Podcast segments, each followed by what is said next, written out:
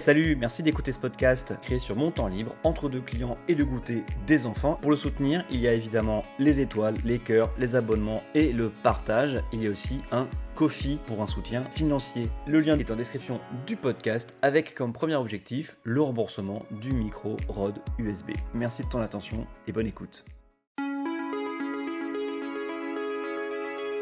Bonjour, bienvenue dans cet épisode qui va parler des européennes, un thème qui devrait revenir assez souvent d'ici à juin 2024. C'est reparti comme presque à chaque événement à gauche depuis un an, les imprécations, prières ou demandes à une candidature unique, en l'occurrence une liste unique car nous parlons des élections européennes qui se jouent en un seul tour et se calculent à la proportionnelle. Les dirigeants de quatre mouvements de jeunesse de la NUPES, socialistes, insoumis, écologistes et génération, notez l'absence des jeunes communistes, ont décidé de travailler pour compiler 166 propositions censées mettre la gauche d'accord et bâtir une liste commune. Je me permets une parenthèse pour citer ces 7 dirigeantes et dirigeants, oui, 7 pour 4 mouvements politiques car à l'exception notable des jeunes socialistes, les autres ont opté pour le binôme paritaire homme-femme. C'est aussi l'occasion de noter la différence de vocabulaire pour nommer le ou les numéros 1 du mouvement, ce qui trahit un peu la culture et les traditions de l'organisation. Plutôt vertical, plutôt horizontal, centralisme démocratique, consensus, etc. Sont donc signataires des 166 propositions Camille Hachez et Clovis Daguerre, co-secrétaires nationaux des jeunes écologistes, Mathilde Herriot et Julien Layan, co-coordinateurs nationaux des jeunes générations, Emma Fourreau et Aurélien Lecoq, co-animateurs des jeunes insoumis, et Emma Rafovitz, présidente, toute seule, des jeunes socialistes. Si vous avez bien écouté, vous avez noté qu'on a donc des secrétaires, des coordinateurs, des animateurs et une présidente. Je vous laisse en tirer les conclusions sur la culture propre à chacun de ces mouvements de jeunesse. Ça m'amuse toujours ces petites subtilités. Précisons aussi que les deux co-secrétaires de Jeunes Écolos ont été remplacés depuis le dernier congrès fin août par le binôme Anna Bikouloulou et Emma Chevalier. Oui, deux femmes, c'est la parité plus parce que le binôme paritaire c'est mainstream donc les écolos se doivent d'être toujours à la pointe en matière de progrès dans l'égalité des sexes. Pour en revenir au contenu, ces 166 propositions font bien évidemment plaisir à lire, on y défend la bifurcation écologique, la justice sociale, une économie au service des gens, pour la démocratie et protéger les droits humains. Enfin, on parle d'accueillir dignement les exilés, en écriture inclusive, pas les migrants ou les réfugiés, hein, les exilés. Et pour finir, on défend la paix, y compris en Ukraine, et sans conditions pro-russes. Ce qui est important à souligner et doit être une concession conséquente des jeunes insoumis face à leurs partenaires. Un vrai catalogue trop long, inapplicable et inadéquat pour une campagne à l'échelon européen, avec en plus le portefeuille ouvert. Alors là, c'est open bar. Hein. Donc inapplicable, euh, inadéquat, soit parce que c'est la déclaration d'intention comme la proposition numéro 4, mettre en œuvre un plan européen de 1000 milliards d'euros par an d'investissement dans la transition écologique, ou la proposition 68, remettre en cause les traités de libre-échange et refuser d'en signer des nouveaux, soit parce que c'est une compétence nationale, comme la proposition 119, défendre la généralisation du droit à la fin de vie assistée, ou la proposition 130, supprimer les frais d'inscription à l'école et dans l'enseignement supérieur. Oui, parce que il y a quand même un truc, c'est que cette élection ne concerne pas que la France, aussi grande, impériale et souveraine soit-elle. Elle concerne une part non négligeable du continent européen, 27 pays et 447 millions d'habitants qui ont décidé d'unir leur destin avec plus ou moins de bonheur. Ça se sent que je reste pro-européen? Les enjeux ne sont donc pas seulement l'opposition au méchant Macron ou à la diabolique Le Pen, il s'agit aussi et surtout d'obtenir le maximum d'eurodéputés de gauche à Bruxelles et Strasbourg, parmi les 720 venant du Portugal, de la Finlande, de la Grèce, Irlande, Pologne, Hongrie, Croatie, etc. Des députés qui dépendent non seulement d'un parti national, mais aussi de coalitions à l'échelle européenne, que ce soit les Verts ou le Parti populaire européen, en passant par la LDE, hein, Renaissance, ou les sociodémocrates réunis au sein du PSE, Parti socialiste européen. Tous dépendent d'un échelon européen. Ces coalitions se retrouvent dans des groupes et parfois des groupes parlementaires et parfois ils se disputent, s'allient, c'est le miracle de la vie parlementaire. Pas évident de définir une ligne pour les élections quand elle ne sera ensuite pas la même pour toute la durée du mandat. On parle de choses importantes hein, comme les choix énergétiques, la politique étrangère de l'Union, Russie, Arménie, Chine, ça vous dit quelque chose? Ou les positions quant à la dette commune? Pour faire un peu d'histoire, j'adore ça en 1999, en plein gouvernement de la gauche plurielle, Jospin Premier ministre, gauche unie à l'Assemblée nationale et ministre de tous les partis de cette alliance, les partis justement avaient monté des listes séparément. Nous avions le choix, bah, je dis nous, hein, moi je votais pas encore, nous avions le choix entre une liste socialiste PRG, Mouvement des Citoyens, le parti de chevènement, qui était encore vassalisé au PS, une liste verte menée par Cohn-Bendit, qui réalisa le bon score de 9,7% et 9 élus, et une liste PCF.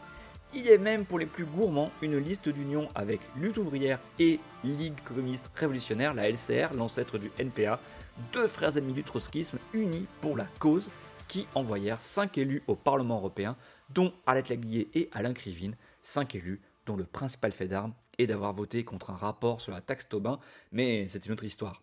Les socialistes étaient arrivés en tête avec 22% des voix, preuve qu'on peut être au pouvoir et premier d'une élection.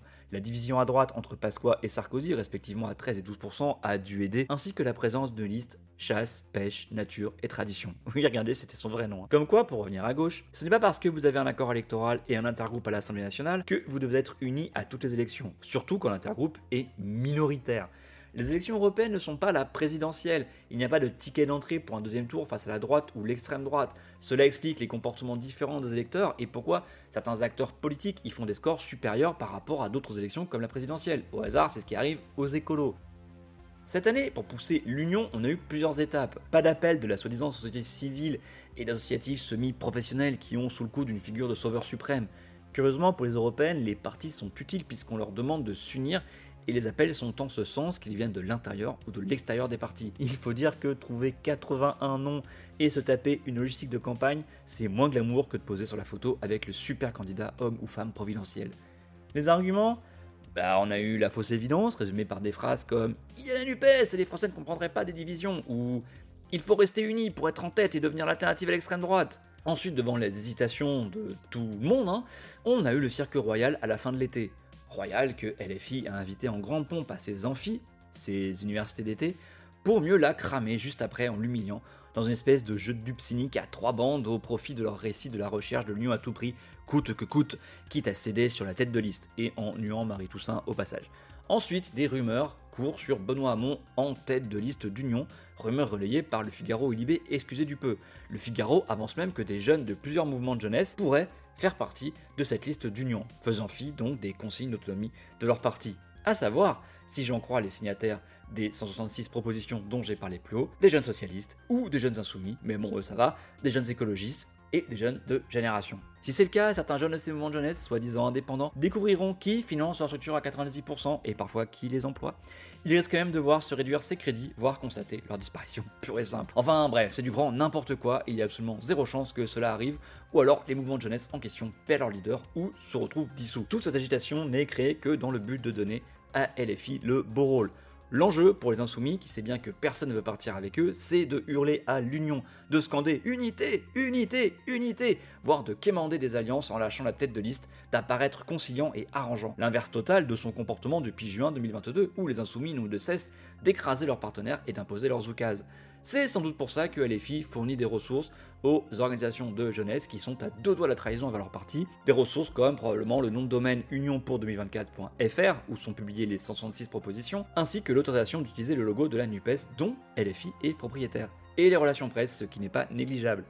Marie Toussaint, tête de liste EELV, n'est pas super heureuse de la tournure des événements si j'en crois son communiqué du 29 septembre où elle demande un débat respectueux et de se défaire des invectives et de la défiance car ce ne sont pas de bonnes fondations pour quoi que ce soit. Elle ne désespère pas, avec Marie Tondelier, secrétaire nationale du parti, d'obtenir un accord de non-agression et donne rendez-vous pour plus tard. Je la cite, le travail réalisé nous oblige, alors que des divergences subsistent et doivent pouvoir être tranchées dans les urnes, nous avons la responsabilité de ne pas creuser de fossé infranchissable entre nos formations. Olivier Faure lui-même met un coup d'arrêt définitif à la fable de la liste commune dans un communiqué du 3 octobre. Pourtant, le premier secrétaire du PS s'est démené pour faire vivre l'alliance de la NUPES au-delà des législatives de 2022. Il a même risqué de perdre son dernier congrès à cause de ça, en étant toujours dans la minimisation des coups de force insoumis, en soutenant régulièrement les positions de LFI dans le sens de l'Union, sous le parapluie insoumis évidemment. Mais sentait-il sur sa nuque le souffle de Carole Delga ou de Nicolas Meyer-Rossignol? Toujours est-il qu'il a sorti un communiqué en forme de trop c'est trop, ya basta, point sur la table et sur les i. Les 66 propositions des jeunes sont qualifiées de socle commun, un atout précieux, oui oui, mais il veut stopper le feuilleton de la recherche de liste commune qui prive de temps pour parler euh, bah, d'autres choses. En voici quelques passages. Quasiment tout est encore gras, hein. c'est moche, mais c'est comme ça que ça a été publié sur son compte Twitter. Ce qui est aussi clair, c'est que nous ne voulons pas prolonger le feuilleton de la liste commune qui a pour seul résultat de décourager par nos querelles publiques celles et ceux qui continuent d'espérer avec la gauche. Dans toute l'Europe, les partis de gauche et écologistes qui gouvernent ou aspirent à gouverner ensemble partent sur des listes séparées.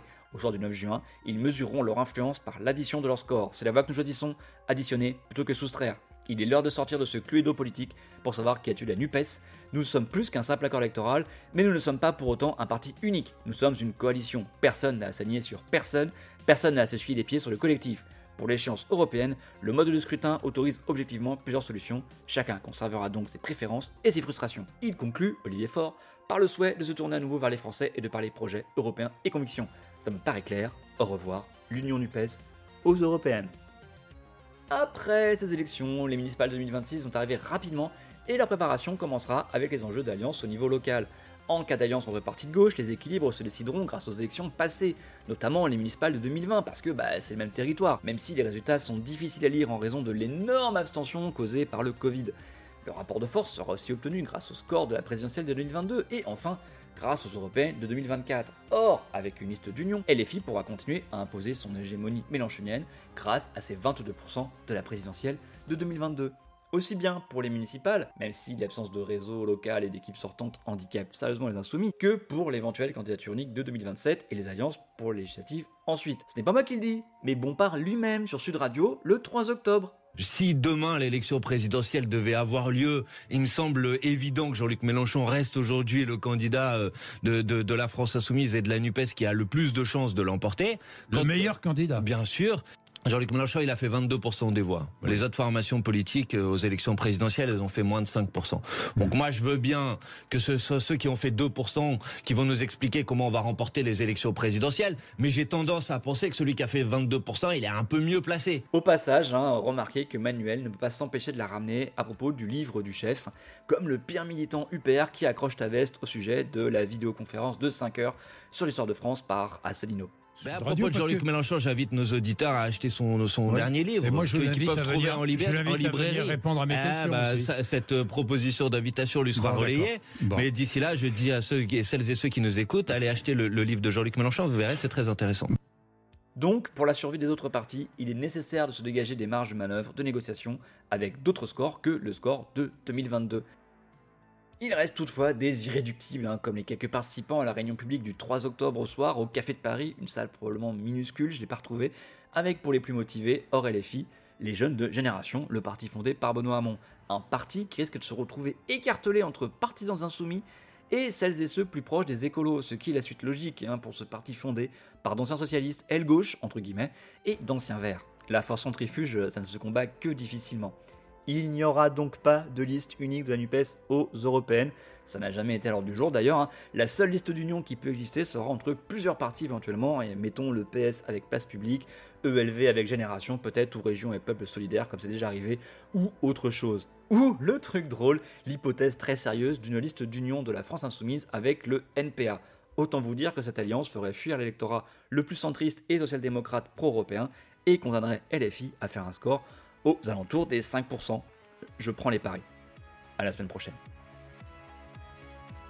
Merci pour votre écoute, merci d'être allé jusqu'au bout de l'épisode. N'hésitez pas à commenter ou à venir m'engueuler ou à exprimer vos désaccords de manière cordiale sur Twitter ou Instagram, adsom, a d s a u m Mes DM sont ouverts, venez vous y glisser. Au risque de me répéter, pensez aux petites étoiles et au partage, je ne vous remercierai jamais assez. Les crédits de la musique sont en description. A très bientôt au prochain épisode.